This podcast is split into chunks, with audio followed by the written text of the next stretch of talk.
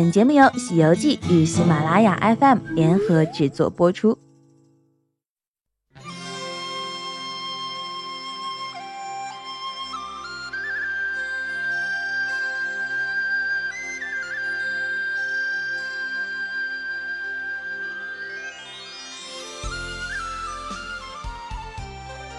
各位喜马拉雅 FM 的小伙伴们，我现在正在尽善尽美山西旅游的上海推荐会现场。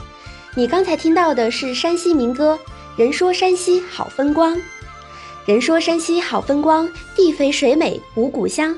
左手一指太行山，右手一指是吕梁。此次山西旅游推介活动由山西省旅游局局长冯建平带队，由山西省旅游局副局长王林主持。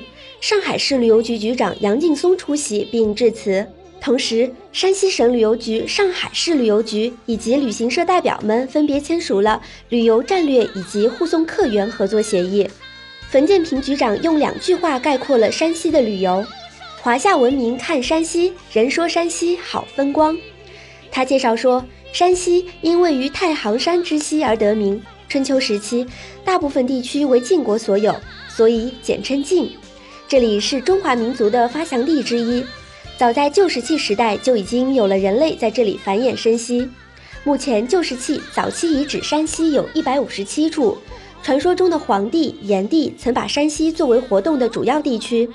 山西素有中国古代文化博物馆之美称，精卫填海、女娲补天的传说就发生在山西。山西目前有三处世界遗产：平遥古城、云冈石窟、五台山。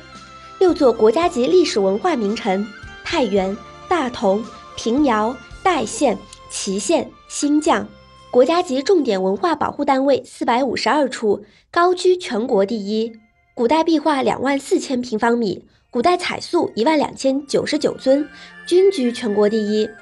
宋辽金以前的地上木质建筑一百二十座，占全国同期木结构建筑总量的百分之七十五。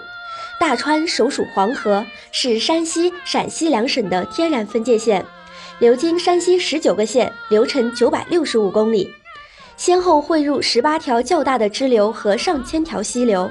晋峡黄河峡谷两岸秀峰林立，形态万千。枫林渡一带的黄河宽达数十里，为黄河最宽处。山西多名山，是全国唯一一个拥有五岳、五镇和四大佛教名山的省份。山色不同，神态各异，有的可游览观赏，有的可避酷暑，有的可访古寻幽，有的可供瞻仰。这些名山大川犹如一幅幅美不胜收的画卷，形成多处风光宝地，成为山西取之不尽、用之不竭的旅游资源。推介会带给上海市民的不仅有好风光，更有政策的利好消息。二零一五年六月，山西省人民政府出台政策。五台山、平遥古城等国有控股 A 级景区景点门票，由原来的打折优惠统一降价百分之十五，并保持三年稳定不变。